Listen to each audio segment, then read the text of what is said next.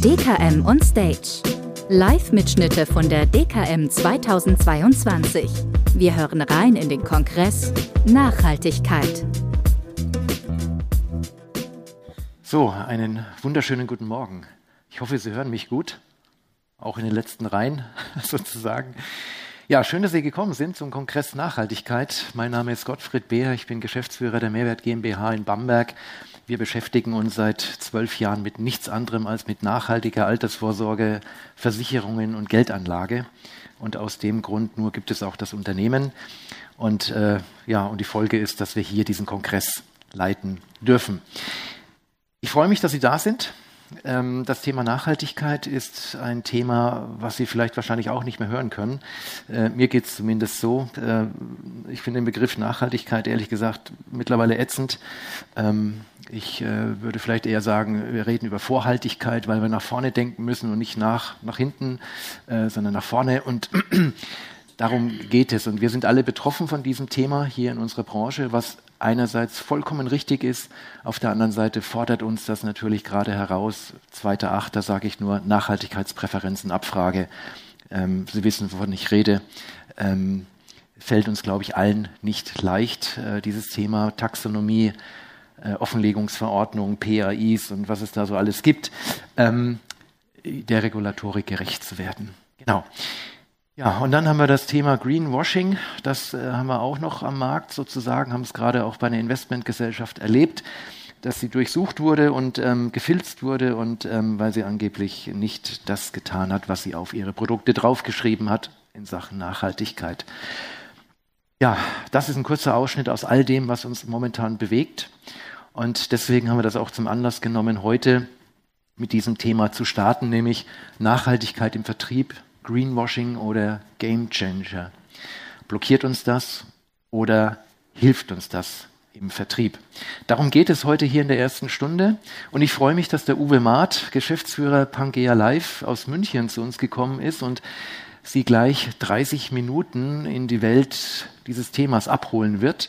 Und in den zweiten 30 Minuten werde ich noch ein bisschen was berichten und dann können wir gerne in eine Diskussion mal einsteigen.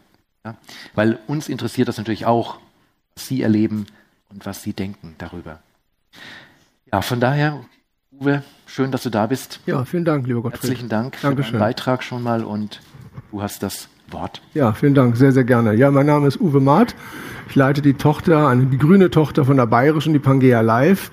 Äh, wir haben uns zum Ziel gesetzt, das Thema Klimaschutz. Wir legen Klimafonds auf und äh, das sind eigentlich Beteiligungen, die im Fondsmantel liegen und dann auch wieder im Versicherungsmantel, damit es für jeden händelbar ist und auch für Privatkunden zugänglich ist, weil es ein institutioneller Fonds ist. Aber zum Thema Greenwashing oder Game Changer habe ich eine ganz, ganz, ganz klare Meinung. Für mich ist das ein Game Changer, weil ich immer wieder lese und ich verstehe es nicht, wenn man Umfragen liest, dass der Versicherungsvertreter auf, auf den letzten Platz der, der besten oder der Berufsgruppen steht. Das kann ich nicht verstehen. Ich bin damals als junger Mensch auch angetreten, um die Branche oder um zu zeigen, dass wir in der Branche sehr fair beraten und gut beraten. Das tun wir nämlich auch.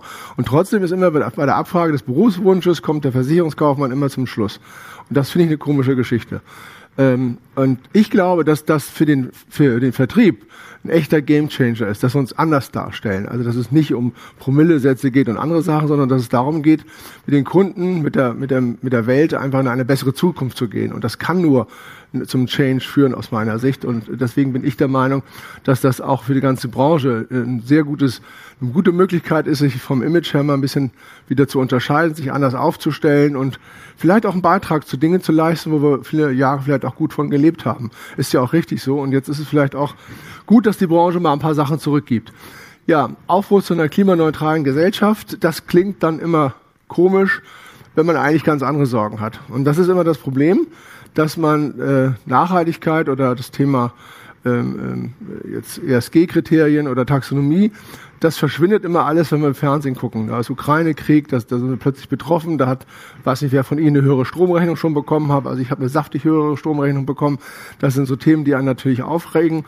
Also das nützt dann nichts, aber trotzdem, es ist beschlossen worden, bevor das Ganze losging, Deutschen Bundestag hat der Bundeskanzler Scholz den Klimaschutz als zentrale Querschnittsaufgabe äh, an sich genommen. Das gab es bisher noch nie. Also Frau Merkel hatte keine Querschnittsfunktion. Jedes Ressort hatte seine eigenen Funktionen und äh, Tätigkeiten, aber der Herr Scholz steht über alle Ressourcen und kann zum Thema Klimaschutz, hat er Vetorecht und darf selbst eingreifen. Daran merkt man schon, wie hoch das aufgehängt ist. Da geht es natürlich auch um, um, um, eine innovative Gesellschaft, milliardenschwere Investitionen in, in klimafreundliche Wohnungen. Das ist ein zweiter Fonds, über den wir aufgelegt haben. Schienenwege, E-Ladepunkte, erneuerbare Energien, Stromnetze und vieles mehr. Wer von Ihnen fährt ein Elektroauto? Er ist zu dritt. Ah, okay, dann kennen die anderen das Problem nicht. Mit den Ladesäulen, das Problem, das ist halt dann vorhanden. Also ich habe manchmal richtig Stress. Wenn ich dann von München oder in, in, unten im Süden bin von Bayern, will nach München zurückfahren, eigentlich reicht es noch und dann fängt er an zu blinken. Dann muss ich aber ganz schnell mir eine Ladesäule suchen. Und wehe, die ist dann gerade kaputt, die ich gefunden habe, weil ich nur noch drei Kilometer fahren kann. Also das ist schon immer Stress mit dem. Also es ist noch nicht so easy aufgebaut, wie es eigentlich sein müsste. Tankstellen gibt's jede Menge aber Elektroautos haben ja auch noch eine bestimmte Begrenzung.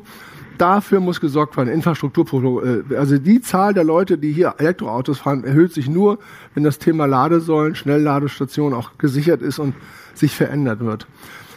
Ja, erneuerbare Energien, da gibt's ja mittlerweile ganz witzige Sachen. Also gibt's ja sogar so äh, Balkongeschichten, dass man äh, sich sogar vor der äh, Terrasse oder einem Balkon so ein, äh, so ein Panel hängen kann. Und ich habe es tatsächlich beim Freund gesehen, der hat eine Steckdose gesteckt, äh, sich angemeldet und tatsächlich verbraucht er wesentlich weniger Strom. Also man kann es auch als Gartenzaun äh, nutzen, so eine Panels. Also da ist jetzt wirklich sehr viel Kreativität. Ich finde das toll, dass da sich sehr, sehr viel Mühe gegeben wird. Ganz kurz nur mal ein kleiner Rückblick. Was hat es eigentlich gegeben? 2004 hat das Ganze angefangen mit der UN, hat die UN die ESG eingeführt. 2006 war dann die, die PRIS, also die Principle for Responsible Investing, also die Verpflichtung, denn so zu investieren. Wir sind 2016 beigetreten. Da waren 2016 erst vier Versicherer in Deutschland drin. Also erfunden haben wir es auch nicht, aber ähm, ich war erstaunt, als ich gesagt habe, wir sind wahrscheinlich die Letzten, die beigetreten sind. Da sagen Sie, können Sie gar nicht beruhigt sein, sind erst vier Versicherer beigetreten. Ich glaube mittlerweile, weiß ich Gott, weißt du das? Ich glaube, ich würde sagen, die meisten sind wohl schon das beigetreten. Genau. Das ist nämlich immer ärgerlich, wenn Ihnen einer sagt, wie Sie investieren sollen. Weil Sie möchten das ja auch nicht. Sie möchten ja auch selbst investieren, selbst entscheiden. Aber ähm, wir haben gesagt, unser Deckungsstock soll grün werden, der bayerischen. Dass die Pangea Live grün ist, das ist, ist ja sowieso klar. Das ist das einzige Geschäftszweck, den wir haben. Aber dann muss halt die, die Mutter, die bayerische, sollte eben auch grün werden. Also das ist so die Agenda. dann ging es ein bisschen äh, eigentlich mit dem Pariser Abkommen, das wird so oft zitiert. Da ist eigentlich gar nicht viel passiert. Das muss ich gerade mal suchen. Wo haben wir denn Paris? Also in Paris ist gar nicht viel passiert, außer dass sie gesagt haben, dass sie es gerne machen wollen. Und da sagt man immer, ihr habt ja die Pariser Ziele nicht eingehalten. Da gab es gar keine richtigen Ziele. Das wurde nur beschlossen, dass sie es machen wollen. Und in Marokko wurde erst beschlossen, wie sie es machen wollen. Und da haben sie festgestellt, dass sie es so schnell gar nicht machen können. Das ist wie immer im Leben. Wir können heute hier alle beschließen, Elektroauto zu fahren. Dann gehen wir alle raus und wir denken alle, ja, ab morgen hat ihr alle ein Elektroauto. Nee, das haben wir nur beschlossen. Aber wann wir das dann umsetzen? Und dann stellen wir fest, da brauchen wir noch Geld für, um das zu fahren. Also, das ist so eine Geschichte, das ist ein, ist ein bisschen aberwitzig. Ähm, ich äh, arbeite sehr eng mit Herrn Professor Schellenhuber zusammen. Ich weiß nicht, kennt jemand Herrn Professor Schellenhuber? Ja, da sehe ich das Nicken schon. Der hat 20 Jahre lang, glaube ich, die Frau Merkel beraten, hat das Potsdamer Institut äh, geleitet. Und ähm, wenn man sich mit, mit ihm unterhält, äh, ist das eine ganz andere Welt. Und da müssten wir eigentlich viel mehr machen und schneller werden in den Punkten. Und wir können das auch machen. Also diese großen Solarprojekte, die, die wir damals angedacht haben, um ganz Europa mit grünem Strom zu versorgen, da hat man einfach kein Geld für gehabt. Es waren fünf Milliarden, die Deutschland zahlen sollte. Und jetzt hatte er zu mir gesagt, jetzt nach der Corona-Krise, wo hunderte von Milliarden aufgewendet worden sind, um andere Sachen zu heilen, oder jetzt 100 Milliarden wieder für die, für die Militär, das ist alles nicht richtig vergleichbar, aber ihm soll keiner mehr kommen und sagen, wir haben kein Geld für erneuerbare Energie, kein Geld, um den Planeten zu retten. Und da ist auch was dran. Also wir können alles immer so Sonderhaushalte führen, aber das Thema Klima ist uns nicht wichtig. Und für ihn ist es ganz klar, wir haben schon seit Jahren, legen die der Bundesregierung Studien vor, dass äh, wenn die tatsächlich die zwei Grad kommt, ich will sie jetzt keine, zum, nicht zum Klimaforscher machen, aber wenn die zwei Grad kommt, haben wir etwa 1,5 Milliarden Flüchtlinge.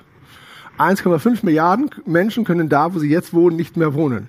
Die können auch nicht 24 Stunden eine Klimaanlage anhaben, selbst wenn sie sie anhätten, die können da nicht mehr wohnen. Jetzt überlege ich gerade, wir kriegen keine 50 Millionen Ukrainer weltweit verteilt. Aber 1,5 Milliarden, das trauen wir uns zu. Das ist mutig, finde ich. Das ist sehr mutig. Aber wir gucken mal. Also ich habe gerade wieder mit vielen Menschen diskutiert, ob der Klimawandel menschengemacht ist oder nicht. Jetzt zum Schluss ist mir das ja auch egal. Also der ist jetzt da und wenn wir was dazu tun können, das zu verhindern, ist es ja okay. Ist ja egal, wo, wie der denn entstanden ist. Also diese Philosophie, der ist ja nicht menschengemacht, deswegen habe ich damit nichts zu tun. Das funktioniert nicht. Also das ist einfach da. Und da muss man halt was gegen tun und jeder kann was dagegen tun. Und wir werden auch neue Technologien erfinden, die uns helfen. Gerade kommt ein Auto, ein neues Elektroauto auf den Markt, der hat vorne einen Filter eingebaut und saugt quasi Schadstoffe aus der Luft raus ist alles noch sehr gering. Bei 30.000 Kilometer hat er, glaube ich, zwei, Kilo, äh, zwei Kilogramm Schadstoffe rausgesaugt. Ist noch zu wenig, alles viel zu wenig. Aber wenn jedes Auto so ein Ding hätte, dann wären wir auch relativ schnell in saubere Innenstädte. Also man kann viel, viel machen, muss halt nur kuren. Also politisch ganz viel schon beschlossen worden, wenig umgesetzt worden, aber äh, ich muss mal auch sagen, die haben auch momentan andere Themen natürlich. So, das ist so die Entwicklung der Kunden, der Vertriebsansätze. Und das ist hier oben der Punkt, wo ich sage, da sitzen die, da sitzen eigentlich die richtigen Kunden. Lebensqualität durch Umweltschutz, das sind die Realos. Die sagen, äh, okay, also ich habe mein Thema Lebensqualität mache ich auch daran fest, wie gut es meiner Umwelt geht, wie gut es meinen Freunden geht, meiner Familie geht. Also das, der, der Kreis ist einfach nur ein bisschen größer, als sich nur sich selbst im Mittelpunkt zu stellen, sondern die sagen, mein, mein Thema ist, ich, ich bin in der realen Welt angekommen, ich weiß, es gibt sowas, ich gehe damit. Und das sind auch die Leute, die natürlich sehr stark an Produkten interessiert sind, die sich äh, nachhaltig grün oder zumindest irgendeinen Impact haben, wie das so schön heißt, immer Impact Investing. Genau. Und äh, da kann man mit Desinteresse gibt es viele Leute, kurzfristiger Zielfokus, die sagen, okay, ist ein Trend, mache ich auch mit, weil meine Frau mich nervt. Weil neulich hat mein Bekannter gesagt, auch meine Kinder, die sagen mir jedes Mal, Papa, was machst du denn für den Klimaschutz? Jetzt mache ich auch mal was bei euch. Also mir wäre natürlich lieber, wenn du dich aktivieren würdest, wenn du da auch aktiv gestalten würdest, aber das ist halt auch jeder hat da eine andere Einstellung, da kann man auch nicht böse zu sein. Jeder nimmt das auch anders wahr. Also wir in Deutschland haben ja auch den Vorteil, dass wir das nicht, nicht wirklich ernsthaft wahrnehmen, ähm, sondern es ist einfach, sie haben längere, schönere Sommer, sage ich mal, kriegen goldenen Herbst und deshalb alles ein bisschen anders. Ich beeile mich mal, Volatilität ist ein ganz, ganz großes Thema das ist eigentlich meine große Hauptchance. Gerade im Moment, ich weiß nicht, ob Sie es gesehen haben, aber ich komme ja gleich dazu, genau die neuesten Zahlen. Wir sind eigentlich sehr, sehr gut aufgestellt. Äh, die Aktienmärkte, klar, durch Corona sind in, den Keller gegangen, 40, 50 Prozent. Äh, so ein Fonds kann natürlich nicht nachgeben, weil die Sonne ja nicht abgestellt wird. Also wir produzieren weiter Strom und Strom braucht man natürlich für Handys, für PC, alles Mögliche. Also wir hatten da keinen großen Eingriff. Ähm, ja, EZB sieht Unsicherheiten bei Inflation. Das ist natürlich auch ein ganz großes Thema. Wir haben es ja gerade, 10% Inflation ist irre. Wir, wir, wir werden wahrscheinlich auch, ich bin ja oft an der Börse auch und tausche ja mit den Kollegen aus. Es sieht wohl so aus, als wenn Deutschland mehr Schwierigkeiten hat, diese Inflation schneller wegzukriegen als andere Länder. Die USA macht das anders. Ähm, Komplexität, äh, muss man auch sagen, jetzt ist Atomkraft wieder grün kann man lange drüber streiten, mit Franzosen eher nicht. Die sehen das als grün an. Ich bin ja Jahrgang 65, ich hab, war mal auf der Straße und habe gedacht, jetzt haben wir es haben wir es geschafft und jetzt ist es dann wieder drin. Aber das muss auch wieder jeder für sich selbst entscheiden. Ich glaube, das setzt sich in Deutschland nicht durch. Und das finde ich ist hier schon Green, Greenwashing. Rindfleischburger aus pflanzlichen Zutaten. Ich habe gar kein Problem mit einem veganen Burger. Burger. Ich habe auch kein Problem mit einem Rindfleischburger. Aber dann soll es auch draufstehen. Aber äh, soll mir keiner erzählen. Das ist nämlich genau das. Sie sagen eigentlich, es schmeckt wie Rindfleisch, ist aber gesund und ist auch vegan. Und eigentlich ist das Quatsch. Also ein Veganer isst was, was Veganisches und ein anderer möchte einen Rindfleischburger. Und das ist nichts Schlimmes. Man muss es nur raufschreiben, dann sollte es auch drin sein. Das ist das, was der Gottfried vorhin meinte dass man das eben auch einhalten sollte, was da draufsteht. Ich gucken, ob ich mich beeilen muss. Ja, geht noch. Ich kann auch schneller reden. Also, Nachhaltigkeit erlebbar machen, äh, tragen sich gerne bei Pangea Live an, das 360-Grad-Brille, können Sie auf der Homepage oben erkennen, da steht 360 Grad, da kriegen Sie so eine Brille zugeschickt und da können sich alle Assets, die wir haben, oder kommen Sie nachher zum Stand, können Sie alle Assets, die wir haben, sich mit der virtuellen Brille angucken. Und das ist eine 360-Grad-Brille, das heißt, Sie können nach oben gucken, zur Seite, können mit mir über den, über den, äh, äh über die Wasserkraftwerke gehen. Also das kann man wunderbar machen. Und ähm, ich finde das immer gut, das ist anfassbar, das ist das Thema Transparenz, was ja auch gefordert wird. Man muss ja wirklich sagen, die Versicherer hatten immer eine Blackbox. Keiner wollte zugeben, was im Deckenstock wirklich drin ist. Das wollte keiner machen. Und heute sollen wir transparenter sein und sind auch transparenter und das wird auch immer mehr dazu kommen. Und das ist eine Art der Transparenz. Wir zeigen unsere Assets. Die können da durchgehen. Also nicht abstrakt, du gehst in den, den Fonds rein und der ist in diese 100.000 Werten drin, sondern hier in den Windpark, in dem Solarpark, in dem Wasserkraftwerk, da bist du mit beteiligt. Also wie eine Beteiligung im Fondsmantel und dann im Versicherungsmantel, damit wir es auch als 34D vermitteln können und natürlich auch steuerlich. Ja, das sind die Investitionen. Wir haben zwei Fonds da drin, genau. Ähm, das ist hier so einer meiner Lieblingsbilder. Das da oben ist The Rock. Haben wir gerade jetzt fertiggestellt. Noch zwei Turbinen werden angeschlossen. Daniel Regensburger, mein Kollege, war gerade oben in Norwegen ist da hochgefahren, liegt schon ganz tief Schnee. Da liegt im Winter 17 Meter hoher Schnee. Kann man sich nicht vorstellen. Jetzt habe ich aber Glück, die sind 180 Meter hoch, die Windräder. Also da kann nichts mit Schnee passieren. Aber schon interessant. Ich weiß gar nicht, wer da im Winter überhaupt arbeiten kann. 500 Millionen hat er gekostet. Und wir haben auch nur einen Anteil von 40 Millionen angenommen. Also Sie sehen, wir können mehr nehmen. Wir können mehr Kundengelder nehmen. Wir können auch mehr investieren. Und 500 Millionen, damit ist es einer der größten teuersten Windparks, den es in Europa zurzeit gibt. Windpark Tesla finde ich sehr, sehr schön, da komme ich auch gleich nochmal drauf. Hat auch einen Preis bekommen als einen der schönsten Windparks. Aber warum? Weil die Stadt, die mit beteiligt ist an dem Windpark, uns Auflagen gemacht hat, dass wir quasi daraus eine schöne Gegend gemacht haben. Dann haben wir hier so ein bisschen noch Energieeffizienzprojekte, das, da kann ich gleich was zu erzählen. Also da ist eine Stadt in Italien, die haben kein Geld mehr, die haben noch so eine Gas, äh, wie heißen Gaslaternen oder sowas, da gibt's so Strümpfe immer drüber und äh, die hatten zum Teil keine Straßenbeleuchtung mehr. Und da sind wir eingestiegen, haben gesagt, okay, wir machen die ganze Straßenbeleuchtung in der Stadt äh, und äh, durch die Stromersparnis, die die haben mit LEDs, äh, haben wir, teilen wir uns quasi das Ganze und das sind zweistellige Renditen, die man damit erzielen kann. Das ist ganz interessant. Das machen übrigens auch Krankenhäuser, die kein Geld mehr haben. Die Charité hatte mal uns angefragt, ob wir alle Krankenhäuser mit LEDs ausstatten können. Das sind zweistellige Millionenbeträge, die da reinfließen. Und dann teilt man sich das in etwa immer mit der Rendite. Die sparen unheimlich viel Strom, unheimlich viel Kosten und wir kriegen sehr, auf lange Sicht einen sehr, sehr guten Ertrag. Ja, also hier unten nochmal in Spanien, es macht ja Sinn, Sonne in den Süden und den Rest hoch oben äh, im Wind oben äh, und natürlich das der äh, Wasser natürlich gerne in die Berge. Wobei ich da auch sagen muss, äh, Portugal ist immer sehr wasserreich gewesen. Wir hatten auch dieses Jahr einen heißen Sommer, auch oben im Norden von Portugal. Also ich muss jetzt gucken, ich brauche jetzt einen kalten Winter, weil ich meine, die Rendite haben wir jetzt schon, das ist unser Vorteil, aber äh, ich würde gerne auch natürlich im Winter noch unter Volllast die, die äh, Speicher leer räumen, sodass wir zum, zum Jahresende hin, wo wenig Sonne ist und wo meistens auch nicht mehr so viel Wind ist, außer im Herbst, da wollen wir ähm, die nochmal unter Volllast fahren, dass wir da auch nochmal eine schöne Rendite zum Jahresende hinbekommen. Also man kann das auch ein bisschen steuern, erneuerbare Energien. Ich freue mich über jeden Sturm, die bayerische immer nicht. Die sagt immer, oh, wieder ein Sturm, Sturmschäden. Ich sage, jeder Sturm bringt, bringt uns wieder mehr Geld, also pro Umdrehung vier Euro. Und wenn der Sturm da ist, dann kann man sich vorstellen, wie schnell die sich drehen. Das, also ich kann da gar nicht den Beutel drunter aufhalten. Das ist wirklich so. Pro Umdrehung kriege ich vier Euro. Das ist verrückt, was bei so einem Sturm alles passiert. Also zwei Stürme brauche ich eigentlich nur. Da bin ich mit, mit der Jahresrendite durch. Aber äh, die werden wir die bayerische wahrscheinlich Schwierigkeiten haben. Ja, Kurzer Überblick, spezielle, also offener Spezialfonds Klima, ist klar.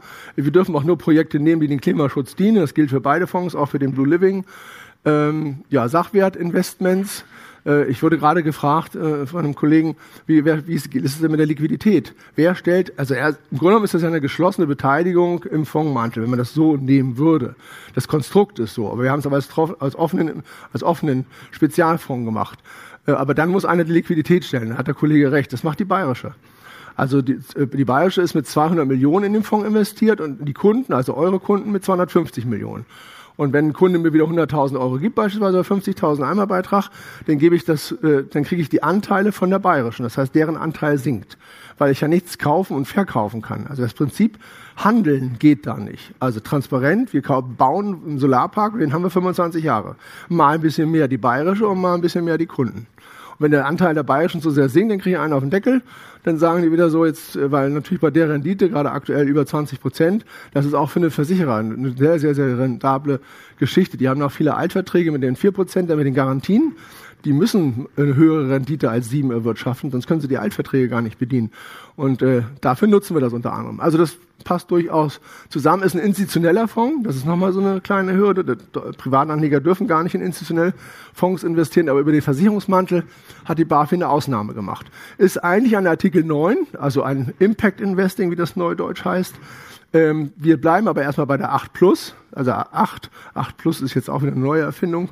Also weil wir nicht in neun rein wollen im Moment, weil Brüssel uns das nicht hundertprozentig sagen kann, nach welchen Kriterien wir wirklich äh, investieren dürfen. Also beispielsweise, ich habe zwei Windparks, der eine hat eine deutsche schlechtere Performance, ist aber ein bisschen grüner als der andere, dann müsste ich eigentlich in Artikel 9 den mit der wesentlich schlechteren Rendite äh, wählen. Aber aus meiner Sicht muss in Artikel 9 natürlich auch eine Rendite erzielt werden. Das, das, muss den Kunden ja auch äh, Spaß machen, damit dabei zu sein. Wenn das geklärt ist, dann nehmen wir auch gerne die neuen. Im Moment sind wir noch in acht drin. Bei acht ist klar, der ist auch ertragsorientiert. Also der ist grün und nachhaltig, aber eben mit Erträgen. Und das ist auch das, was wir eigentlich wollen. Genau, Risikoklasse 3, das ist eine sehr gute Risikoklasse. Also haben wir nicht Dings. Und das ist das, ach, das ist noch das alte. Auch nicht schlecht. Okay, jetzt müssen wir aus dem Kopf mal überlegen. Also hier hat einer ein neues Factsheet zufällig mit. Also hier steht jetzt was mit 10,5 Prozent und hier stehen jetzt 21 Prozent. Sie können also sehen, also wir haben 5 Prozent zugelegt in einem Quartal. Das ist wirklich äh, bemerkenswert. Und ich sage mal, das Beste gegen hohe Energiekosten ist, in einen Fonds zu investieren, der in Energie investiert. Da gehen Sie mit. Da, das ist ja klar. Wenn die Energiekosten hochgehen, haben wir hier auch, wir haben den Schnitt abgesichert, immer so 70 Prozent bei deutlich 8, 9, 10 Prozent äh, Rendite. Und äh, die andere Differenz, die 30, 40 Prozent, die geht an die Strombörse und die schießen den Fonds gerade nach oben. Jetzt ist eigentlich so, dass, ähm, hast du die Zahlen mit? Ja, dann ich mal schnell. Ich habe meine Brille aber nicht auf. Ich werde, ich mache es mal groß. Also 10,5 Prozent steht da jetzt seit Auflage hier. Und äh, in einem Jahr, also die letzten zwölf Monate, Monate haben wir 21,3 Prozent gemacht. Und das Schöne dabei ist, dass uns das Thema grüne Energie gar nicht ausgeht. Also Gottfried, wir können ein Lied drüber singen. Es wird Elektromobilität wird erst kommen. Sie haben gesehen, wir sind hier zu dritt. Wir sind noch wesentlich mehr Leute. Also es wird alles noch kommen. Und wir arbeiten jetzt schon daran, Thema Wasserstoff. Wir verhandeln gerade mit Spanien, mit Portugal und das auf Regierungsebene. Da sind die ist der Wirtschaftsminister, der Energieminister, die empfangen uns persönlich. Deutschland ist das noch nicht so angekommen. Also Deutschland bauen sie lieber Flüssiggasterminals, setzen dann doch wieder auf Gas, witzigerweise. Statt, wir könnten aber schon einen Switch machen. Wir könnten so viel Solarenergie erzeugen, also die Sonne ist ja immer vorhanden, äh, dass wir schon sehr viel Wasserstoff herstellen können. Und das ersetzt dann eben Gas oder, oder Öl. Also wir sind soweit, auch von der Technologie. Das bedarf wieder natürlich Entscheidungen. Ich bin mir relativ sicher, das wird jetzt irgendwann auch entschieden werden. Wir haben ja als auch eine Sache haben wir schon, dass die Leitungen der Flüssigkeitsterminals auch für Wasserstoff geeignet sind. So schlau waren sie jetzt wenigstens. Da muss man wirklich sagen, ich bin ein bisschen böse mit denen, nicht, nicht traurig sein, aber das ist so ein bisschen, äh, finde ich echt schwierig. Die Spanier haben schneller erkannt. Auch diese Baugenehmigung, die wir immer von sieben Jahren jetzt auf drei Jahre reduziert haben, nützt auch keinem Menschen was, wenn wir jetzt eine Energiekrise haben. Spanien hat rigoros gesagt, vier Wochen. Nachgenehmigung vier Wochen. Als ich gesagt habe, das weiß doch der Ort dann gar nicht. Wenn wir hier in Madrid, wenn ihr das genehmigt, äh, wie, wie, wie sollen das denn in Almeria wissen, dass wir da jetzt einen riesen Solarpark bauen? Und sagt er, dann hatte keiner nicht mehr Anspruch nehmen. Das ist vier Wochen. Und der sagt, es dauert sechs Wochen, bis der das weiß, dass wir das genehmigt haben. Damit ist es durch. Also der Staat will das. Und wenn der Staat das will, dann kann man es auch durchsetzen. Unser Staat will das auch. Er setzt es aber nicht durch. Nee, ganz genau. Das drei Jahre haben wir jetzt für eine Genehmigung eines, eines Windparks. Da haben wir ganz viel erreicht. Das sind die richtigen Leute, auch der Habeck ist der richtige Mann, aber offensichtlich ist das einfach alles noch ein bisschen schwieriger. Ja, ich gehe mal kurz weiter. So, genau, das sind die Sachen, äh, die da drin sind. Da können Sie auch nochmal so erkennen, das ist der Teil von A, Teil von B, der, der unterscheidet sich halt auch ein bisschen, logischerweise. Ähm, wir haben eine etwas höhere Rendite. Warum? Weil wir, weil wir ja äh, tesorieren sind. Das heißt, unsere, unsere Erträge bleiben ja im Fonds der Kunden für die Laufzeit. Äh, und bei der Bayerischen, die haben natürlich die Entnahme, das heißt, die, die kriegen ja jedes Mal das Geld auch ausgezahlt. Genau. Das ist, ich finde das ein sehr schönes Bild. Das ist, da bin ich auch überrascht, dass wir da eine Baugenehmigung bekommen haben. Es hängt immer damit zusammen, wie sie mit den Menschen reden. Das ist der Windpark Tesla, der ist hier oben, direkt auf dem Fjord oben. 55 Turbinen wollten wir da aufstellen. Man sagt, uff, das höre ich mir persönlich an. In Bayern kriege ich nicht ein Windrad genehmigt, aber es ist ja auf dem Fjord, im Naturschutzgebiet. Und wir waren wirklich sehr vernünftig. Und die haben gesagt, okay, wir brauchen eine Straße, die über den Fjord, also hier rüber geht, auf die andere Seite, weil die müssen immer ganz außen rumfahren. Und äh, ob wir das machen könnten. Haben wir gesagt, klar machen wir das. Wir müssen ja auch eine Straße bauen, um die Windräder aufzubauen. Da waren noch so ein paar Auflagen. Wir sollten eine Nordic Walking Strecke dort bauen und so eine Lang, äh, Langlaufloipen. Also eine Strecke für Langlaufleute. Das ist kleines Geld, das kann man gerne mitmachen. Die Leute haben sich gefreut und die sind stolz auf den Windpark. Da ist einmal im Jahr, im September machen die dann ein, ein Mitternachtsfest oder wie das heißt. Kann man sich gar nicht vorstellen, mitten im Park. Also wenn ich jetzt euch erzähle, wir machen mitten im Windpark ein Fest, das klingt komisch. Also das, die nehmen das anders an. Die, nehmen das, die sind stolz drauf, dass sie die haben. Sie sehen aber auch schon, die sind ein bisschen kleiner. Also das geht dann nicht in die Natur so stark einzugreifen. Also da ist Wind ohne Ende, aber die, haben, die Nabelhöhe ist 55 Meter. Also ist klein, ist, ist äh, alles händelbar. Einer der schönsten Parks finde ich und die Gemeinde ist da auch eingebunden. Ja, dann ist das das, was ich vorhin gesagt unter Energieeffizienz, nur dass Sie mal eine Vorstellung haben. Das ist das, wo ich auch ganz schnell Cash reinbringen kann. Wenn ich, wenn ich tatsächlich jetzt mit der Bayerischen nicht tauschen will mit der Liquidität, hier kann ich sofort Cash reinschieben, das ist egal, die nehmen jeden Euro und die machen den energieeffizient. Das ist in Klalibrien, glaube ich, ein Ort und da haben sie eben jetzt so eine LED-Straßenbeleuchtung erstellt und wie gesagt, das sind auch zweistellige Renditen, die da abgewickelt werden. Also das ist sehr, sehr interessant. Genau, das ist der Windpark Rock, ganz, ganz oben. Äh, der verläuft über das ganze Rücken. Das sind gigantische, gigantische Dinger, sind glaube ich 180 Meter hoch, also relativ viel. 400 Megawatt, eines der größten Onshore-Windparks Europas und ist jetzt, wir sind, also steht Oktober 2021, stimmt nicht. Wir sind noch dabei, zwei Turbinen anzuschließen. Also da ist wohl das sehr, sehr schwierig, da hinzukommen allein und das zu machen. Ja, da sieht man so ein bisschen, das ist eigentlich auch nichts Schlimmes. Das ist Schmelzwasser, was wir, also was wir einfach in Portugal oben speichern. Also natürlich ist so eine Betonwand zu, in so einem Canyon nicht toll. Aber die Bevölkerung hat mir wieder gesagt, wir sind froh, dass ihr da seid, weil wir jetzt 360 Tage im Jahr Wasser haben. Normalerweise ist der Fluss im Mai, der dahinter läuft natürlich, der ist ausgetrocknet. Und kommt dann erst wieder mit der Schmelze, kommt dann wieder bis zum Mai wieder äh, Wasser rein und sagen, jetzt haben wir unsere Landwirtschaft, unsere Tiere darauf abgestellt, dass ihr wirklich auch die nächsten 100 Jahre das Ding betreibt, weil wir haben unsere Landwirtschaft darauf ausgestellt. Das heißt, die haben tatsächlich jetzt so eine Senke gebaut, da, die, da sind Kühe und Ziegen drauf und die können da ganz normal jetzt den ganzen Sommer über weiden, müssen sie nicht mehr nach oben stellen. Ja, das sind so etwa die Energiespeicher, die wir jetzt haben.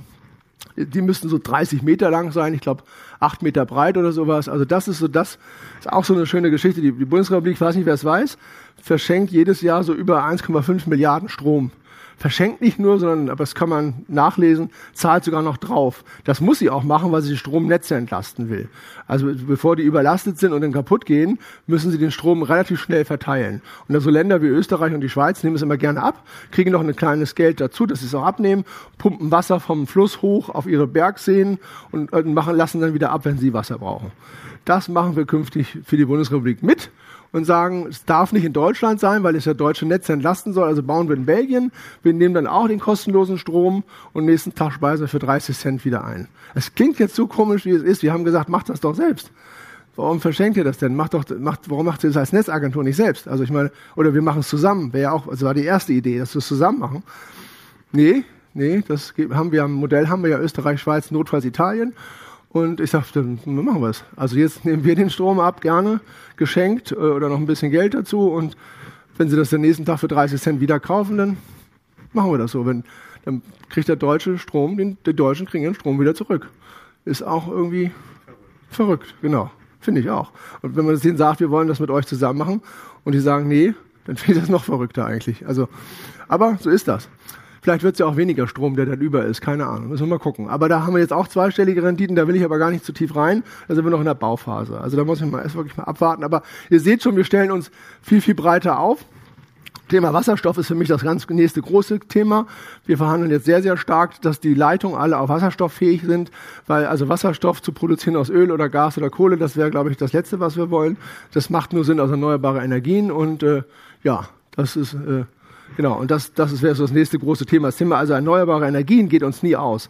Wasserstoff kommt erst noch. Ich glaube sogar, dass es Autos künftig geben wird, die elektrisch fahren, mit der, mit der Batterie, aber Wasserstoff an, angetrieben sind. Also eine Kombination aus beidem, glaube ich. Ich kann mir das gut vorstellen, dass sowas kommt. Ja, hier nochmal kurzer Ausschnitt. Äh, äh, da, ich glaube, da waren wir auch zusammen. Ja, der, nee, Markus war ich da, genau. Delalonge in Frankfurt haben wir eine Diskussionsrunde gehabt. Hier bin ich mit der Sandra Navidi, ich weiß nicht, wer die kennt, die macht, die ist oft im ZDF zu sehen. Sie ist äh, Bestseller äh, Bestseller-Buchautorin. Da konnte ich sie mal an der New Yorker Börse äh, interviewen. Sie lebt in New York mittlerweile, viele Jahre schon, ist eine Deutsche und äh, macht alle, ja, alle Börsennachrichten für Deutschland. Kommen von, oder viele davon kommen von Sandra Navidi. Vom Kongress sind wir natürlich vertreten und hier bin ich mit Peter äh, Tuckman. Das finde ich ganz interessant. Äh, der äh, ist immer wieder, also das ist eigentlich das Urgestein der, der Börse, der New Yorker Börse. Der ist seit 40 Jahren an der Börse. Also es gibt keiner, der das so lange ausgehalten hat. Äh, ist wirklich interessant und äh, ich, immer wenn ich da bin, natürlich äh, versucht er mir immer irgendwelche Gesprächspartner äh, zu vermitteln und das macht er auch wirklich ganz toll. Er hat deutsche Wurzeln, heißt er Peter, Peter Tuchmann und ist wirklich ein ganz rühriger Mensch, aber der ist so clever. Also und er wollte wissen, und ich sollte da einen Vortrag halten. Der, die die Kollegen wollten wissen, wie ernst wir das meinen. Also ESG machen die auch. Aber das mit der Taxonomie haben sie nicht verstanden. Warum wir noch einen Schritt weitergehen und ob das nicht verwirrend ist für den Kunden. Und das war so eine Diskussion, die wir da geführt haben, war sehr ganz, ganz spannend. Und ja, da bin ich, glaube ich, jetzt auch schon am Ende mit meinem Vortrag. Also jetzt kommen hier noch so ein paar, aber das kennt ihr alle schon, kann man auch nachlesen. Genau, wir haben den Süddeutsch, das fand ich auch ganz gut, dass die Süddeutsche Zeitung das aufgegriffen hat. Nachhaltigkeitsgipfel, da ist jetzt zur Zeit in München der Finanzgipfel, da spricht gerade unser, unser Vertriebsvorstand. Äh, das war auch sehr, sehr gut. Wir arbeiten jetzt sehr eng mit der Süddeutschen Zeitung zusammen, weil die sich das Thema Nachhaltigkeit auch auf die Fahne geschrieben haben. Und da waren wir hier auch im Panel-Talk mit, da war der Bahnchef noch mit dabei, Energie Dieber, hier von FNG, der Kollege war noch mit dabei. Ähm, also das war schon sehr hochkarätig. Äh, fast alle Vorstandsvorsitzenden oder viele Vorstände von großen Konzernen war da, Heidelberger Zement, mit denen haben wir lange diskutiert, weil die, die haben, kriegen gerade Schwierigkeiten, Kredite zu bekommen, aber nicht, weil die nicht solide sind, sondern weil die, die müssen Nachhaltigkeitsberichte vorlegen und, und, und. Also der Aufsichtsrat der Bank sagt, wir, wir geben solche großen Kredite nur noch an Firmen, die sich auch nachhaltig und grün aufstellen. Das ist mittlerweile so. Also das ist nicht gut für den Mittelstand, weil die nicht immer gleich die Möglichkeit haben. Nicht jeder kann sich eine nachhaltige Abteilung leisten. Aber ähm, das ist jetzt das, was jetzt kommt. Das ist beschlossen. Gesellschaftspolitisch ist das beschlossen, dass alle Firmen mitziehen müssen an diesem Strang, sonst schaffen wir unsere Ziele nicht. Und, und das fällt ihm dann das Erstes auf, wenn man einen Kredit haben will. Weil dann die Bank sagt, nee, unser Aufsichtsrat sagt, du nicht. Du musst was verändern. Und insofern, welche Bank? Das darf ich nicht sagen. Aber das, glaube ich, das machen mittlerweile alle Banken, glaube ich. Das machen auch Sparkassen. Also ich habe immer wieder Mittelständler in der Leitung. Wir haben ja so ein GPS-Verfahren. Ähm, ist das hier auch mit drauf? Kommt immer mehr. Ähm, wir haben noch so ein GPS-Verfahren auf unserer Homepage für, für, für kleine und mittelständische Unternehmer, die mal relativ schnell reingucken wollen, wie man so einen Nachhaltigkeitsbericht erstellt. Denn das eine, wo wir mit der betrieblichen Altersvorsorge drin sind, ist das eine, das macht ja auch Spaß und Freude, auch mit der grünen betrieblichen Altersvorsorge, aber der Unternehmer selbst hat, der muss ja den nächsten Schritt gehen. Also muss er nicht, aber auch ein Bäcker, auch ein Fleischer wird irgendwann sagen, okay, ich, ich muss um Vertrauen bei meinen Kunden zu gewinnen, muss ich äh, den Bericht vorlegen. Welche Materialien verwende ich? Habe ich wirklich nur regionale Sachen? Äh, sind das wirklich Kühe aus der Region? Keine Ahnung. Das wird alles kommen. Und irgendwann sitzt er bei seiner Volksbank wieder und er sagt dir, du, ich darf dir, wir kennen uns schon 100 Jahre, Fiete, aber tut mir leid, ich kann dir nur noch einen Kredit geben nach bestimmten Kriterien. Das ist jetzt bei uns so. Und dann muss der Fiete leider auch Nachhaltigkeitsbericht vorlegen. Und das sagt ein, das müssen sie den Schlachtermeister mal erstmal erklären, dass der dann auch sowas machen muss. Da sind die überfordert. Das heißt nicht überfordert, das ist auch nicht deren Aufgabe, das zu machen. Aber es ist halt jetzt gefordert. Und das muss, da muss jeder halt ran. Und das finde ich ist wichtig, dass es, dass es Leute gibt, die davon Ahnung haben, die die Leute begleiten können und in so einen neuen Prozess reinführen können. Ansonsten sind die verloren gegangen. Also ich hatte damals äh, am Anfang 2016 hatte ich auch keine Ahnung aus Investmentgeschäft. Das, das kannte ich aus der, aus der Pike. Da wusste ich, wie das geht. Aber wie das mit dem nachhaltigen Bereich geht und, und, worauf man genau achten muss. Da hatte ich auch so, so, so Teacher wie Gottfried Bär, den, der mir am Anfang sehr viel geholfen hat. Ich habe andere Makler angerufen. Es gab ja viele Organisationen, die sich grün aufgestellt haben. Ich habe mit der Umweltbank gesprochen, GLS Bank, Triodos Bank, also mit Banken, die sich schon verselbstständigt haben, nur auf das Grund Nachhaltigkeit und extrem schnell wachsen, nur wegen des Thema Nachhaltigkeit. Also die Umweltbank ist so ein Beispiel. Als ich damals da war, haben die 30 Mitarbeiter gehabt, heute haben die 150, glaube ich. Also das Thema wächst einfach und äh, man will das auch. Aber selbst die großen etablierten Banken haben sich mittlerweile grün aufgestellt. Ja, hier bin ich mit der Frau Zypris.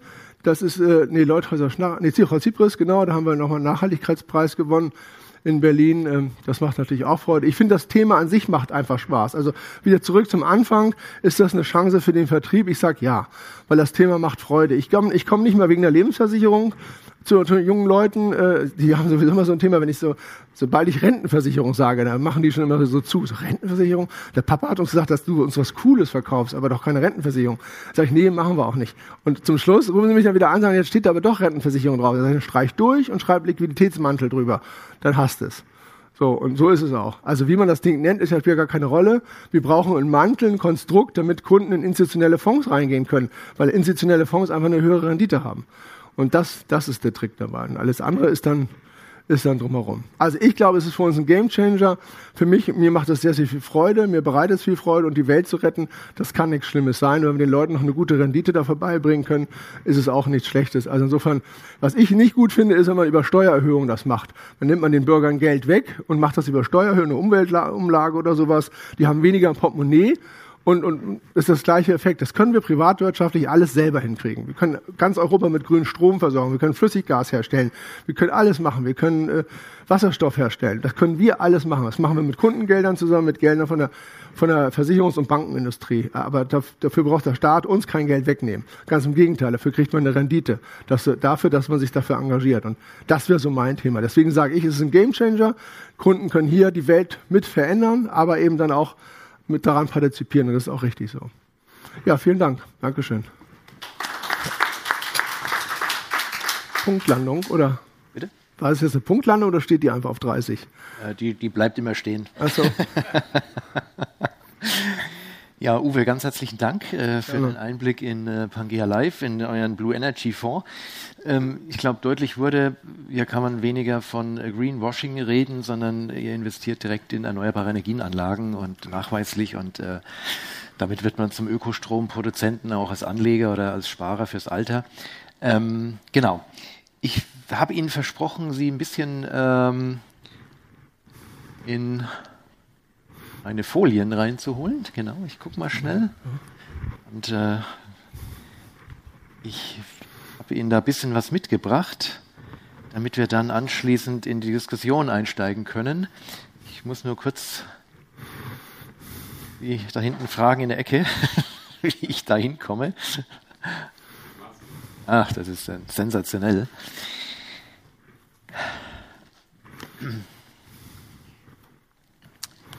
Wunderbar.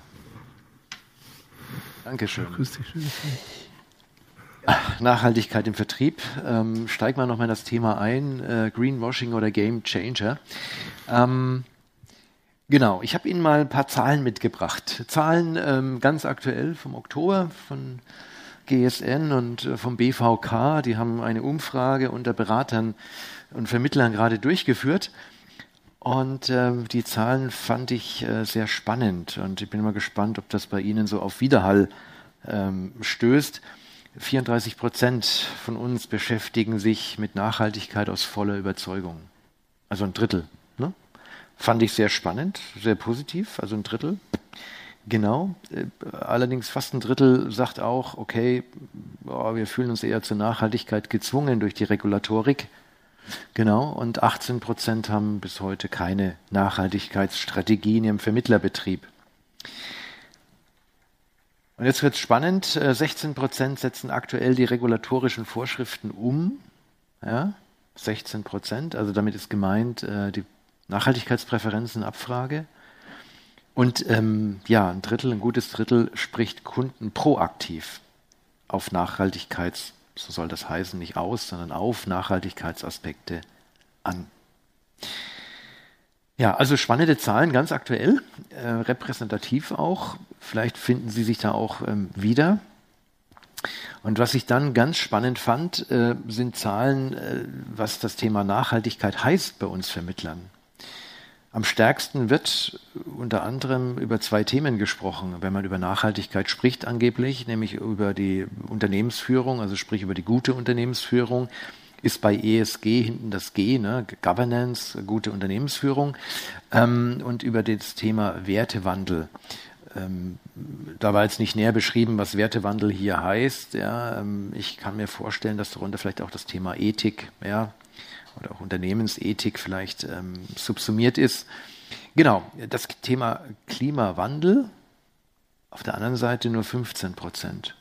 Ja, war ich sehr überrascht, weil Ich hätte jetzt eigentlich vermutet, dass es andersrum ist, ne? dass wir alle eher über das Thema Klima, Klimaschutz und äh, das, was wir gerade bei Pangea gesehen haben, CO2-Einsparung durch Ökostromproduktion, dass das eigentlich das Thema ist. Aber naja, bei den Vermittlern scheint es eher das Thema Ethik, Wertewandel, Unternehmens, gute Unternehmensführung zu sein.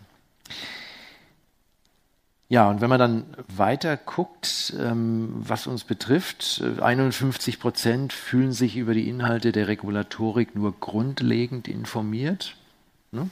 Was ist die Taxonomie, was sind Nachhaltigkeitspräferenzen, was sind PAIs und so weiter.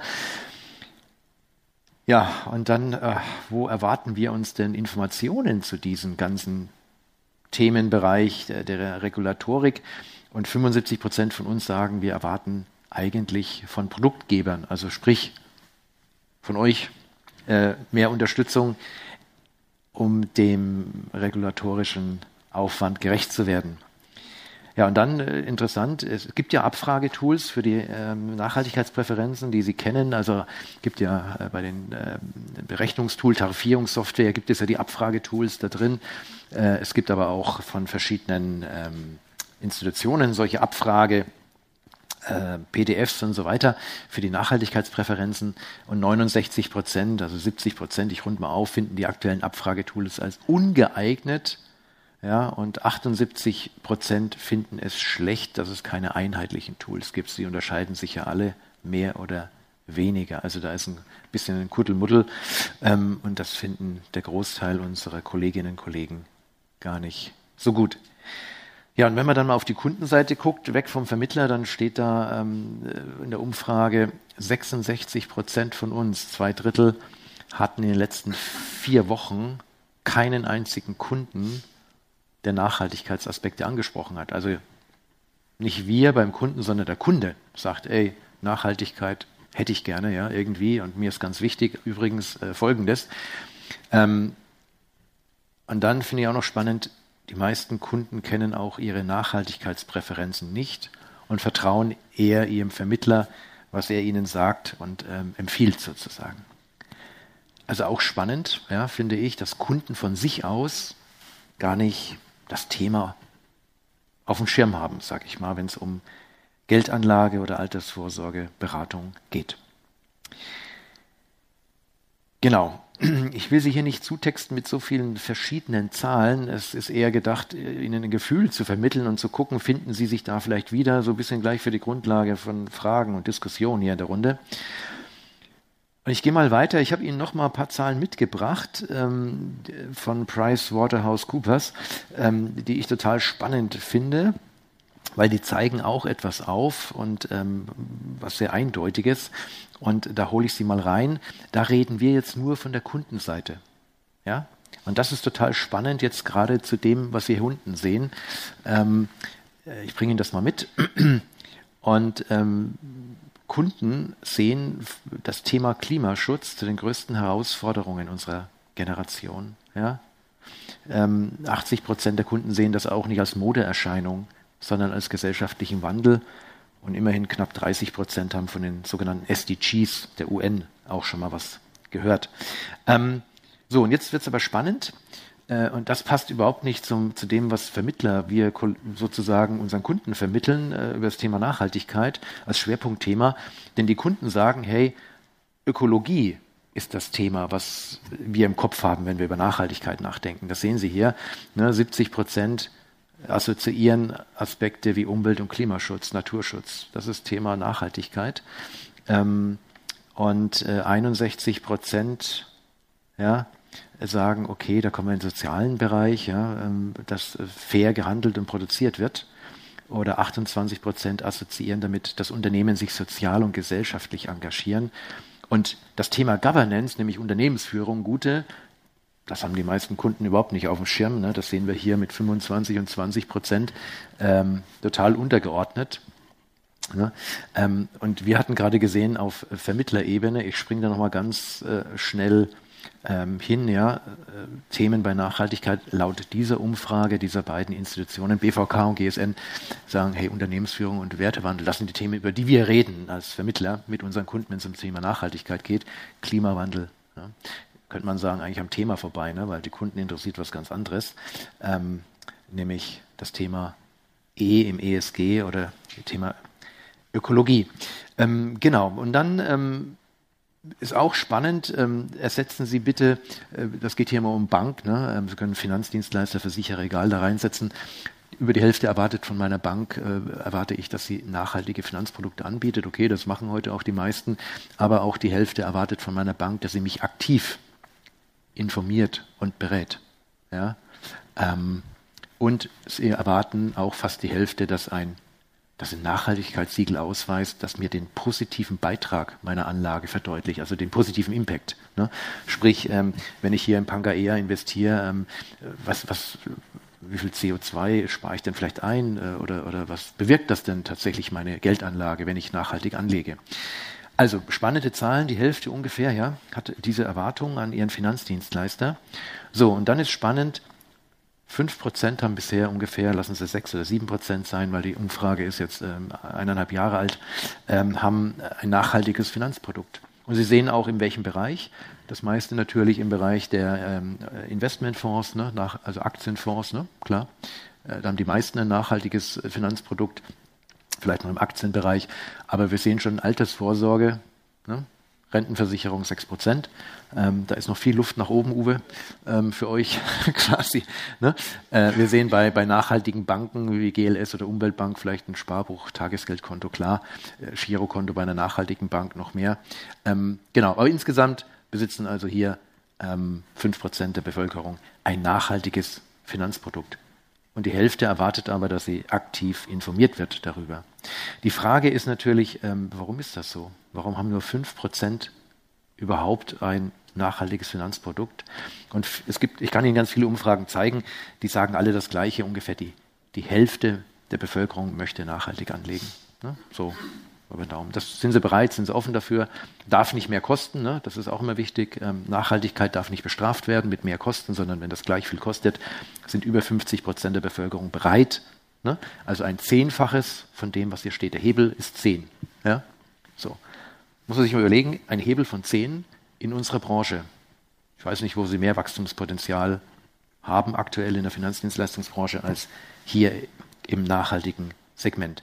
So, die Frage ist, warum ist das so? Das wurden die auch gefragt. So, zu wenig Information. Ne, die Hälfte sagt, ey, ich werde nicht informiert. Habe aber die Erwartung, dass ich informiert werde. Ne? Gut, keine Geldreserven, schade. Ähm, kannte diese Art von Anlagen gar nicht. Und fast ein Drittel ne? zu intransparente Informationen. Und das Thema, dass Renditen von nachhaltigen Geldanlagen niedriger sind als bei konventionellen, das ist mittlerweile im Markt angekommen, dass das Quatsch ist. Ähm, genau, das sieht man auch, auch hier. Genau, also das heißt, äh, es liegt an uns, wir informieren zu wenig, wir beraten zu wenig dazu, die Kunden erwarten es auf der einen Seite, wir haben den Hebel von 10, 5 Prozent haben was, 50 hätten gerne was, also eigentlich ein Traum, ja, Schlaraffenland würde ich mal sagen, äh, für unsere Branche. Genau, aber wir machen da zu wenig und jetzt sind wir eben herausgefordert ähm, mit der Regulatorik, die uns nicht ganz einfach fällt, ähm, das auch im Markt anzubringen und umzusetzen, hindert uns. Und da will ich so ein bisschen in die Diskussion einsteigen mit Ihnen. Und äh, Sie haben schon festgestellt, hier junge, hier äh, neben uns beiden älteren Herren äh, hat sich auch ein junger Mann äh, dazugesellt, der Markus Eisenhut. Ähm, er kommt aus Niederbayern, das werden Sie auch gleich an seiner Sprache oder Oberpfalz an der Grenze äh, merken, feststellen. Ähm, er ist auch beratend. Ja, genau. Genau, er ist auch beratend, beratend bei uns im Haus aktiv bei Mehrwert und ähm, genau, und da wird bevor wir alten Herren da irgendwas erzählen ihnen. Das äh, ist ja spannend, was die jungen Menschen auch so wahrnehmen, was das Thema ist es äh, äh, äh, ja, eine Chance oder ist es eben äh, Greenwashing, was wir hier alles betreiben in Sachen Nachhaltigkeit. Genau, deswegen sitzt der Markus hier mit vorne und ähm, genau. So, und wir wollen Ihnen so ein bisschen Rede und Antwort stehen äh, zu dem, wie Sie das erleben. Und ich gehe noch mal ganz kurz zurück zu den Zahlen, ähm, die wir hier gerade so ähm, gesehen haben. Wie, wie erleben Sie das denn für sich? Können Sie diese Zahlen so für sich bestätigen? Ist das was, wo Sie sagen, pff, ist ganz anders bei mir oder gar nicht? Oder ja, ich übersetze. Entschuldigung, ich übersetze gleich Ihre Frage nochmal, damit wir das auf, weil es aufgezeichnet wird, damit ähm, alle Ihre Frage dann auch nochmal hören. Aber sagen Sie es ruhig. Ja, ich beschäftige mit Sachen, Ja.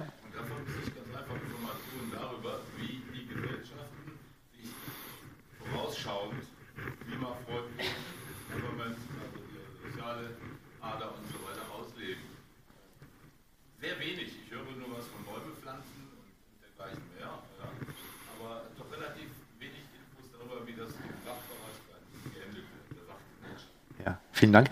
Die Frage war von dem Herrn, er ist Sachmakler und äh, er vermisst im Bereich ähm, Sachversicherungen das Thema Nachhaltigkeit quasi, außer dass ein Baum gepflanzt wird. Ne? Ist das Greenwashing, ja quasi, ich übersetze das mal so, äh, ich, wenn ich einen Sachvertrag hier bei äh, Pfefferminz hier abschließe, dann wird ein Bäumchen gepflanzt irgendwo auf der Welt, keine Ahnung, ob das überhaupt so ist. Ähm, ja, könnte man meinen, okay, das ist nettes Greenwashing, ja, wird ein Bäumchen gepflanzt, nur weil ich bei dir das jetzt abschließe. Ja, Uwe, ich leite Aber, mal, ja. dich weiter, weil ihr macht, ihr macht äh, Sachgeschäft, äh, privat als auch gewerblich genau. mittlerweile nachhaltig und äh, wie ist das bei euch? Ist das Greenwashing? Also, schön, dass Sie, das, dass Sie das so ansprechen. Ich nehme es auch wahr. Es ist immer noch die Frage, ähm, ob man das Produkt schon so, so verkauft. Also wir machen tatsächlich, wir haben eine grüne Gewerbepolice. Da geht es auch so weit, dass wir im Feuerschaden auch den CO2, äh, also den CO2-Verlust quasi wieder ausgleichen. Also es gibt sehr innovative äh, Projekte und Produkte. Da gibt es auch noch andere Produkte, die sehr von anderen Gesellschaften sehr innovativ sind. es gibt eben nicht so ganz knallhart, wie man das beim Investment machen kann, indem man die Assets nur noch danach aussucht.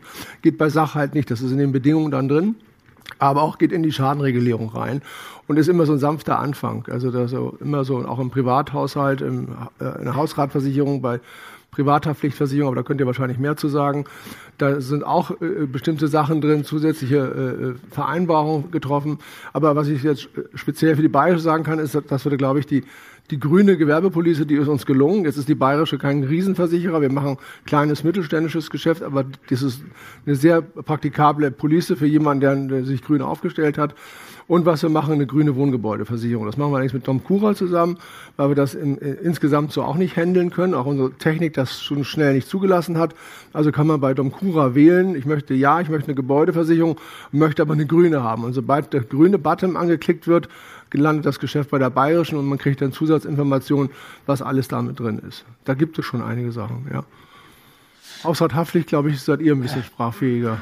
Markus, magst, magst du was sagen zu, zu Hausrat, wie das äh, da gehandelt wird? Ja, also wir haben halt unsere Hausrat, unserem Haus, eigenen Haus selber entwickelt in der Gesellschaft. Und ähm, bei Hausrat ist es halt so, wenn jetzt zum Beispiel durch einen Blitzschaden der Kühlschrank kaputt geht, dass halt dann die Gesellschaft auch den Mehrbeitrag zahlt für die bessere Effizienzklasse zum Beispiel. Ja, also wenn der, genau, wenn der Kunde sich was Besseres anschafft, als er vorher hatte, das heißt also auch wieder einen aktiven Beitrag leistet zum Stromsparen, darum geht es dann bei solchen Produkten, da ist die Gesellschaft eben bereit, nochmal 20 Prozent oben drauf zu tun und sagen, du sollst nicht bestraft werden dafür, dass du Strom sparst. Und äh, das ist so die Animation dazu, dass, dass quasi den Kunden auch zu animieren, mach das und wir begleiten dich finanziell dabei auch. Also es geht ja äh, um die Ersatzbeschaffung. Wenn die aus ökologisch schwerer Herstellung ist, die Mehrkosten werden bezahlt, entweder ganz oder bis zu einem gewissen Deckel. Da gibt es verschiedene äh, Anbieter am Markt, die das unterschiedlich handeln, auch in der Erstattungshöhe sozusagen. Und ich glaube auch, es ist nicht in allen Bereichen abbildbar im Sachbereich ähm, eine Haftpflicht, äh, Schaden, den Schaden zu ersetzen, immer ökologisch fair. Das haut auch nicht immer hin und das also ist auch ein bisschen schwierig. Ich glaube, man muss sich den Versicherer dahinter anschauen, äh, denn da hat er auch eine Kapitalanlage. Das ist der größte Hebel. Ne? Ja. Das muss man sagen. Ähm, jetzt die Haftpflicht für 50 Euro im Jahresbeitrag ist natürlich jetzt, äh, jetzt nicht der große Hebel, den man hat. Ne? Denn da hat man hier mit Altersvorsorge natürlich äh, deutlich mehr oder mit der Geldanlage. Ähm, aber entscheidend ist für mich immer, wie legt der Versicherer Geld an? Ja? Und wenn der nachweislich Kriterien hat, die nachvollziehbar sind und klar sind, in der nachhaltigen Geldanlage und da sich ganz konkret positioniert, dann ist das der größte Hebel erstmal in dem Sinne. Und da muss man hinter die Kulissen gucken, denn ich gebe Ihnen recht zu sagen, ich pflanze nur ein Bäumchen und ähm, der Rest im Unternehmen ist noch alles so ein bisschen Halbseiten und irgendwie und gucken wir mal, wird schon ähm, nachhaltig irgendwann. Ähm, ich glaube, da sind wir dann schnell beim Greenwashing und da gucken Sie bitte hinter die Kulissen. Es gibt sehr gute Anbieter im Sachbereich mittlerweile, so vier, fünf Häuser, die das echt sehr vorbildlich machen. Und äh, es gibt welche, die sind da wirklich auch noch ganz weit entfernt davon. Und deswegen gerne hinter die Kulissen gucken oder uns fragen. Genau. Ja, aber wieder zurück. Danke für die Frage. Gibt es weitere Fragen aus Ihrer Runde? Ja.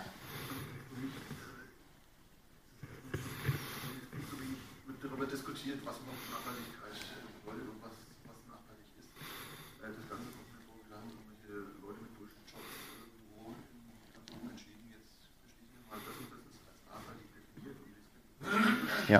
Und ich soll es dann im Kunden verkaufen. Ja. Wenn man darüber nachdenkt, also ich komme zu dem Schluss, 80 Prozent von den Sachen, die da vorgegeben werden, haben mit Nachhaltigkeit nicht tun. Mhm. Nuklearkraft und, Erdgas ist so auf einmal jetzt nachhaltig geworden. Ja. Das ist eine Entscheidung, wo man gemeint hat, Mhm.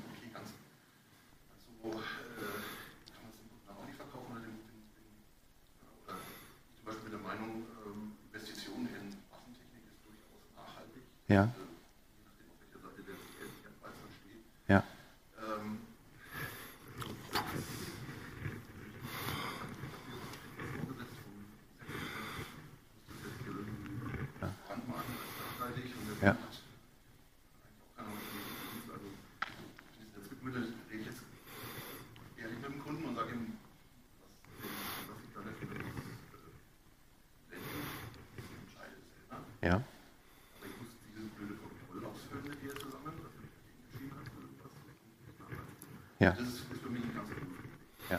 Also die Frage war, ähm, was heißt überhaupt Nachhaltigkeit? Wie ist die Definition äh, dieser ganzen Geschichte? Und mittlerweile ist äh, Atomstromproduzenten und äh, Gas auch wieder als nachhaltig eingestuft von der EU.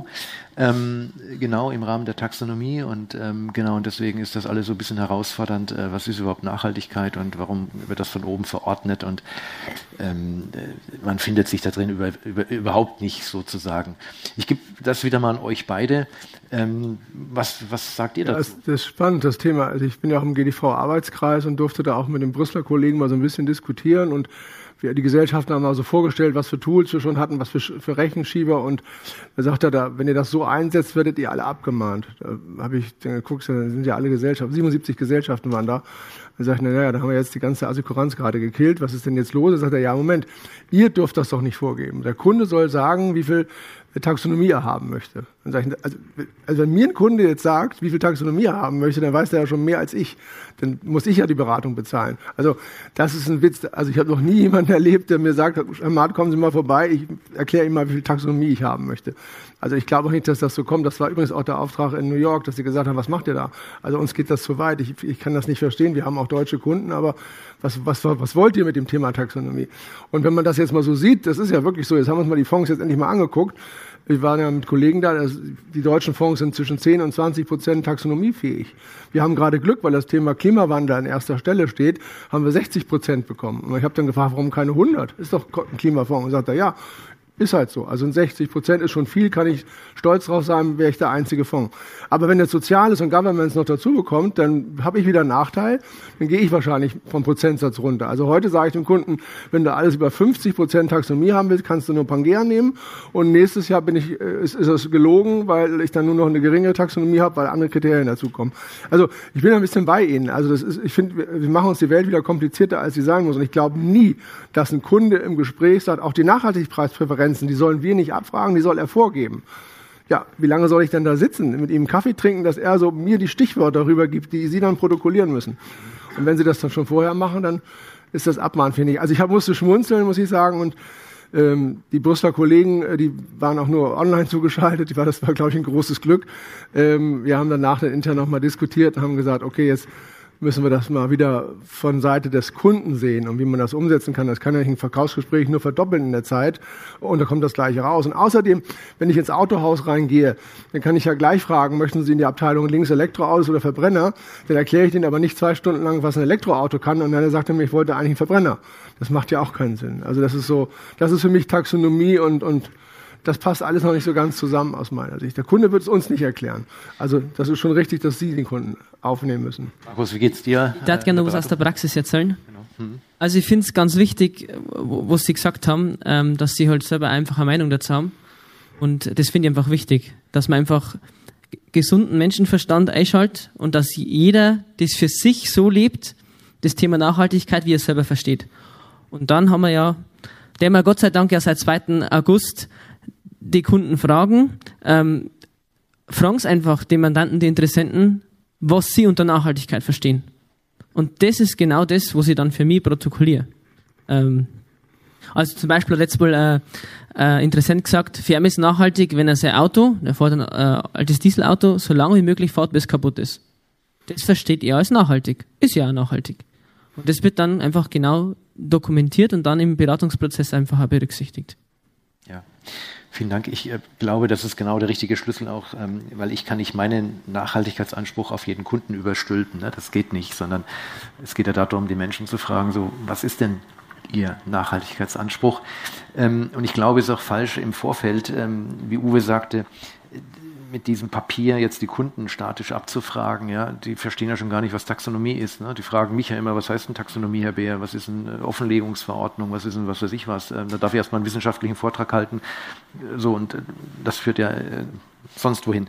In den Wald sozusagen. Und deswegen ähm, frage ich genauso die Menschen, hey, was verstehen Sie unter Nachhaltigkeit? Was ist Ihnen wichtig? Ne? Natürlich kommt am meisten auch aus Erfahrung immer das Thema Ökolog ökologische Themen. Ne? Das möchten viele, gerade junge Leute, umgesetzt haben.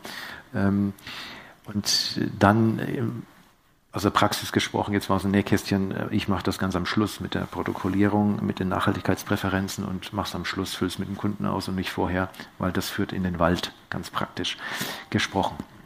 Genau, jetzt hatten Sie noch eine Frage, Herr Kaul. Wieder eine Frage, eher eine Feststellung. Ja. Also wir sind da mit den widersprüchlichen Themen Transparenzverordnung, Taxonomie etc. Ja. da schon irrend im Wald der Regelungen und Regulierungen. Ja. Der Kunde, sofern er nicht gerade rein zufällig beruflich tief im Thema drinsteckt, ist schlicht überfordert. Ja. Und wir können ihn dann nur anhand von leicht verständlichen Beispielen dann führen, dass er uns dann sagen kann, ja, das und das nicht. Genau. Anders bleibt uns nicht übrig Ja. und das ist durchaus mühsam und, wie der Markt sagt, auch zeitaufwendig. Genau. Das ist ein schönes Schlusswort. Ich habe gerade auf die Uhr geguckt. Wir haben schon 11 Uhr oder kurz nach 11. Ähm, der Part geht nur bis 11. Deswegen äh, ist es in der Tat so, wie Sie gerade das, Herr Kaul, gerade gut beschrieben haben, äh, mit den Menschen darüber zu sprechen, was ihnen wichtig ist und ähm, vielleicht mit äh, ihnen auch zu helfen, weil viele wissen selbst ihre Nachhaltigkeitspräferenzen nicht genau. Aber da hilft wenig dieser Abfragebogen, sondern ich glaube, da nimmt man andere Hilfsmittel, um das rauszuarbeiten und am Schluss fasst man das in diesem Präferenzenabfragebogen zusammen. Ja, ich danke Ihnen ganz herzlich fürs Dasein, fürs Mitbeitragen und ähm, fürs Zuhören. Ich danke euch beiden und ähm, ja, vielen Dank, dass Sie da waren. Bleiben Sie am besten gleich wieder da, denn der Jörg Weber von EcoReporter sitzt schon hier. Ähm, äh, seien Sie gespannt, Sie dürfen gespannt sein, was Jörg Weber alles zu berichten hat aus seiner Praxis. Erfahrung zum Thema Versicherungen und Nachhaltigkeit, das kommt jetzt gleich Viertel nach elf. Und ansonsten wünschen wir Ihnen ja, viel Erfolg, eine gute Zeit und noch